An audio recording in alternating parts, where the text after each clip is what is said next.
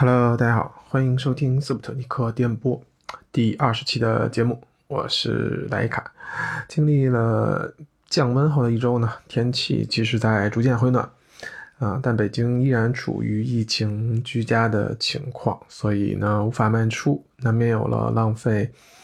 大好天气的感觉。嗯，当然偶尔呢也会有要错过整个夏天的不好预感。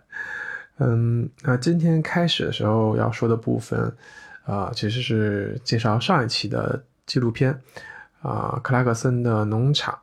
啊，不知道大家有没有去听，啊，这部纪录片不知不觉已经在豆瓣的平台上成为了实时热门的第一名，啊，并且呢，推荐给身边朋友的时候呢，也得到了很好的反馈，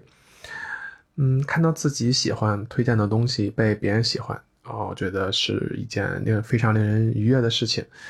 啊，所以呢，这里要再说一次，如果没有看过的同学可以尽快去看，当然没有听过上一期节目的同学呢，也可以去听一下。嗯，当然，其实我也知道，在推荐东西或者推荐类似，呃，这种影视剧的这种方面，存在着两种截然不同的呃风格。或者说是情况，啊，第一种呢称之为强行灌输派啊，另一种呢就称之为，呃，抠门不忍分享，啊，从名字上其实就不难看出啊，强行灌输的特点呢，它就是说，呃，无论你喜不喜欢，都会给你安利一些啊他自己认为好的东西，那至于你认为好不好，或者是适不适合啊，并不是这件事情里最重要的。啊，听起来就感觉非常的霸道。啊，说起来，其实我身边就是有这样的朋友，啊，就拿他最喜欢的这个香水来说吧。啊，其实我是一个香水的门外汉，我对香水这些种类啊、品牌其实没有什么太大研究和兴趣。啊，我认识这这位朋友之后呢，他就每天几乎给我介绍。包括这些香水的特点、味道，然后包括还要认识一些，还有一些啊很奇妙的功效，比如说啊某些香水会给你带来啊桃花呀这种缘分等等啊，最后呢他会非常贴心的附上啊商家的购物链接啊，然后给你发链接之后还要叮嘱你啊五分钟一次问你有没有下单啊，真的是这是我。这个购买体验里，唯一一次被强行，呃，安利的。那我觉得这类朋友其实也并不是说完全没有好处啊。我觉得如果你真的有相应的需求，比如说有一天我真的会，呃，想要买香水的话，那我肯定第一时间就想到这个朋友，然后他肯定也会把他，呃，了解到的所有东西都一股脑的交给我，啊，告诉我。啊，帮我来处理很好，所以呢，我觉得，嗯，也是有好有坏吧。那另外一个极端的情况呢，大概就是那种，呃，很难让他推荐什么跟给你，啊，虽然可能你觉得这个人的品味或者是喜好跟你相投，啊，你比较喜欢，啊，但是他分享起来呢，就是非常小气啊，就是说，哎呀，也没什么，哎呀，也还好啦，就是这种，嗯。他这种一般这种情况啊，据我观察，他都是这种这个人会喜欢一些啊比较小众、比较有个性的东西啊。他其实是无论是小众的艺人，还是这种影视作品啊，甚至那种啊非常好吃的线下的店啊，不为人知那种啊，他其实都非常害怕，或者说都不想嗯分享出来啊。他感觉啊分享出来，他自己的体验，比如说排不上队或者买不到了。或者说这个东西，啊，大众化之后呢，显得自己呢没有没有，呃，呃那么有个性显得，所以呢，无论基于呃以上哪种理由，他们在分享的时候会变得非常的小心翼翼。啊，说起来，其实我应该是倾向于偏主动会分享推荐的那种类型。呃，因为如果我不是的话呢，其实就不会有这个电台的存在了，对吧？嗯，但是我时常会跟自己说，就是我啊，某些时候需要去克制，或者说是稍微抑制一下这种分享的欲望啊。首先，这个东西会给别人带来一定的压力啊，因为你对别人的情况并不太了解啊。同时，如果别人的反馈比较的啊一般，可能会让你对你们的关系有影响。所以呢，我在分享和这个时候都会比较的谨慎啊。所以我不知道，嗯，这个听众朋友身边有没有那种嗯特别乐意分享或者特别不乐意分享的人？我觉得聊聊这个话题，大家呃嗯脑海当中肯定会浮现很多名字。嗯，那么接着我们说另外一件事情。嗯，在上一个周日的时候啊，当时疫情其实还并不是特别严重，或者说是管管控还不是特别严重啊，就是呃趁机去了一趟北京野生动物园啊。其实，在前面的节目当中有聊到，包括红山动物园，包括写动物园的书等等啊。本来其实计划今年会有一些。啊，天气暖和，可能会去广州的动物园或者去武汉的动物园玩。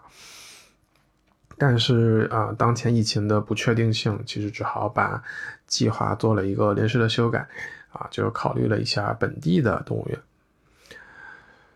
嗯，这次选择呢是北京野生动物园，那在大兴附近，然后。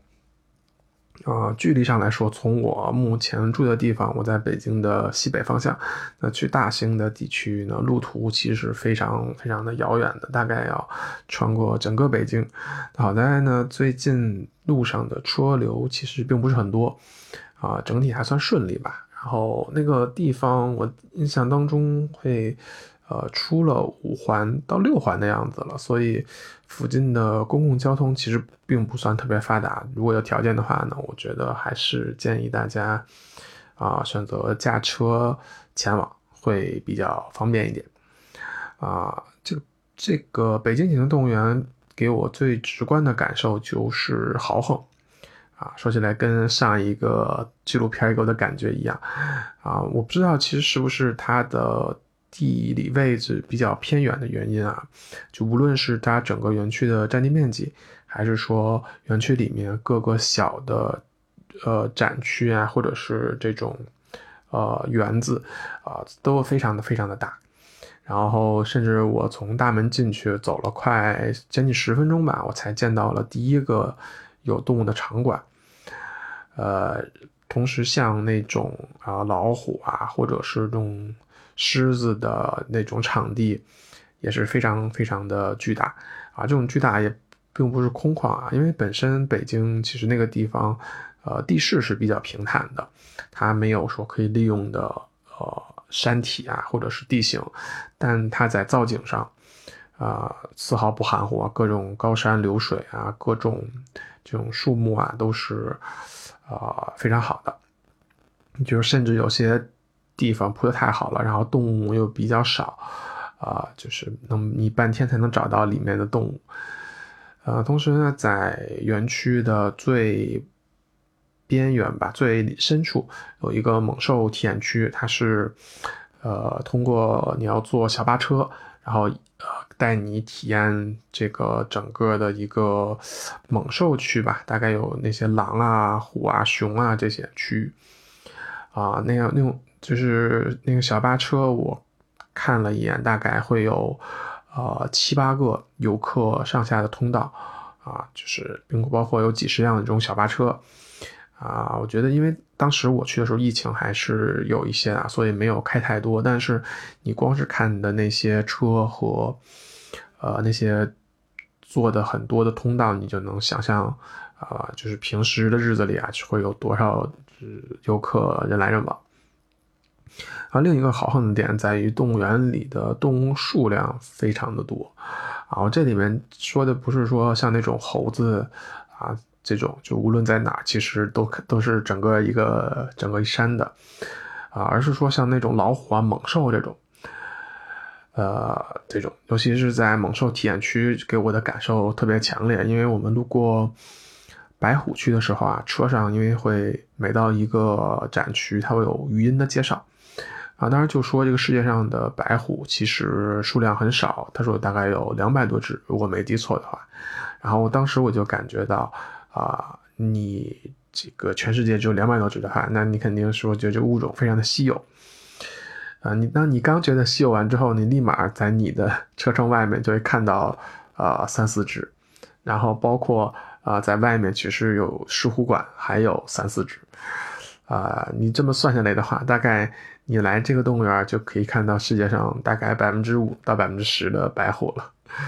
啊，当然这个这个肯定不是这样算算的，那数量应该已经有了呃变化。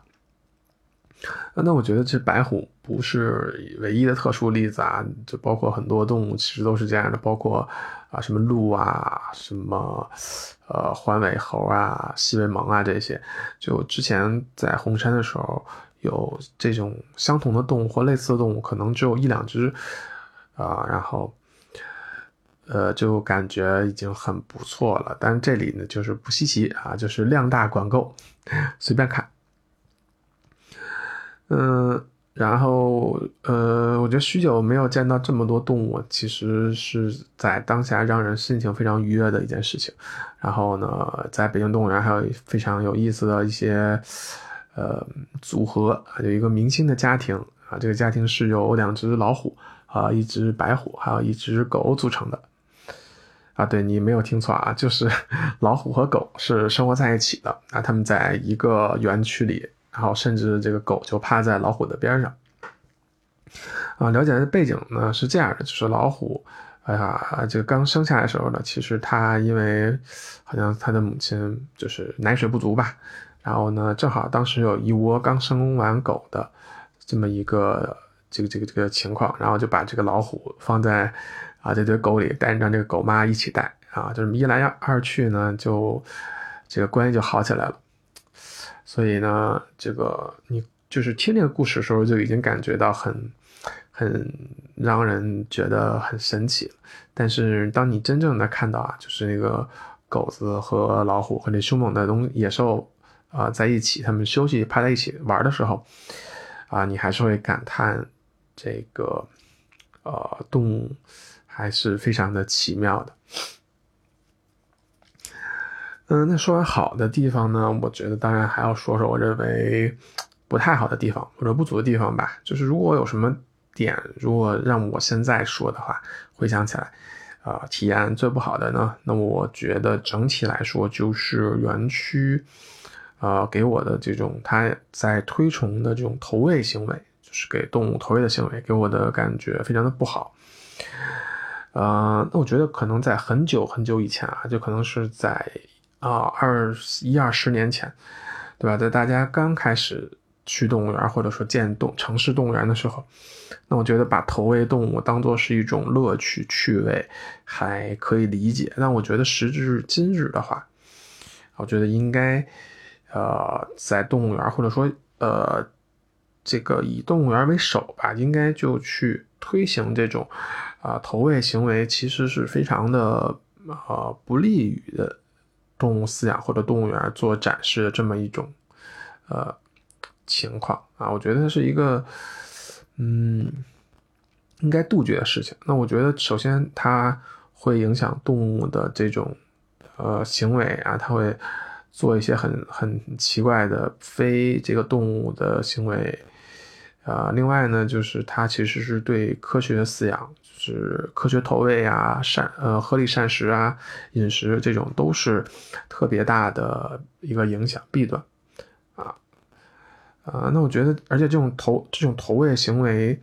对投喂行为的推崇啊，或者说是推广啊，就我刚到停车场把车停好，我就感受到了，因为你停好之后，呃，附近就会有很多小商小贩冲上来，来推销他那些呃投喂的。这个物物品，呃，然后他会跟你说什么呢？他会说，啊，你买我这个非常便宜，因为你进去可能你也要买。然后，呃，我当时就说我没有想要来喂动物。然后，那个小商贩还露出了那种特别奇怪的呃表情。啊，当然在安检的时候呢，他会进行这个打开你的包包检。来防止你私带这种食品食物进场，啊，当然，如果这个时如果这个时候你认为它其实是为了保证大家不投喂食物，那就大错特错了，因为在园区里，呃，你几乎在每一个场馆，每一个场馆都会有配套的贩卖，呃，给动物吃的的那种场所地点，呃，甚至它还与时俱进的安排了很多那种自动购物机，啊，算你随时随地可以买，没有人在也可以买，啊，所以呢，原门口那个那个安安检，其实它只是为了，呃。呃，怎么说呢？提高内部的营收，而并不是说，啊，就是不让大家喂。然后，然后，然后呢？呃，说到就是前面说的那个，在野兽区我们会坐小巴车，呃，游览嘛。然后那个车本身也被设计成从，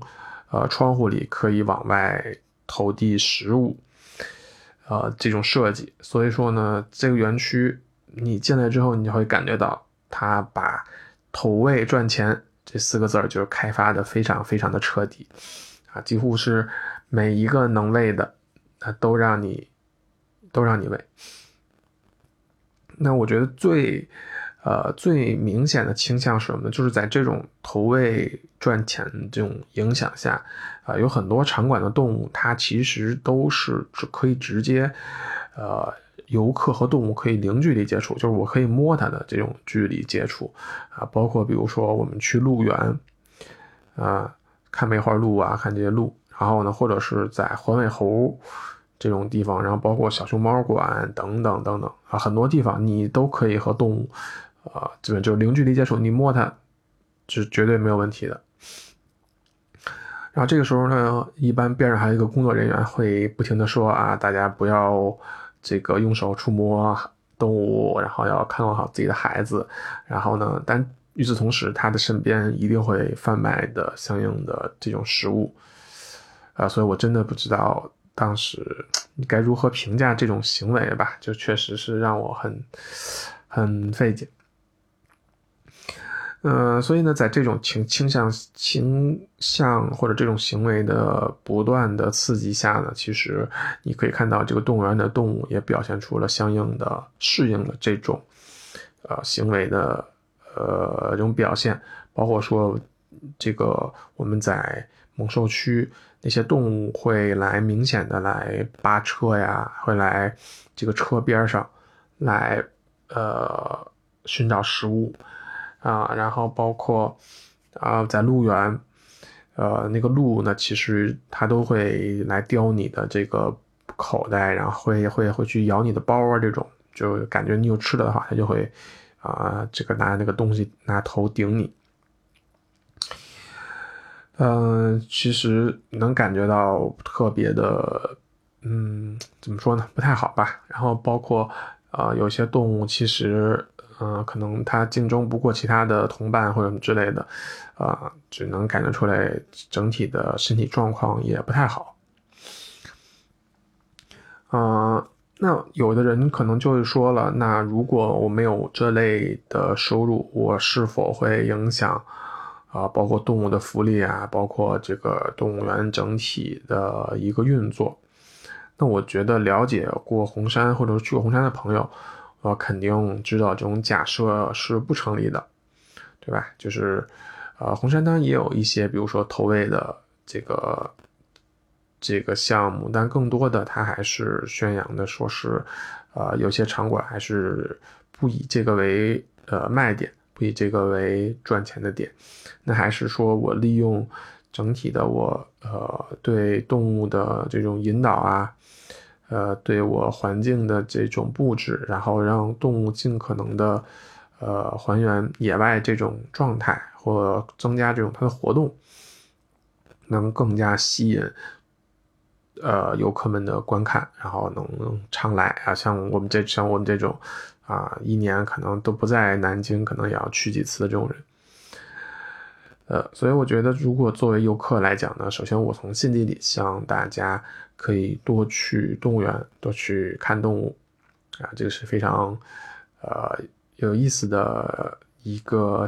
活动。然后同时呢，也希望大家如果去的话，啊，请拒绝投喂，我们还要学正确的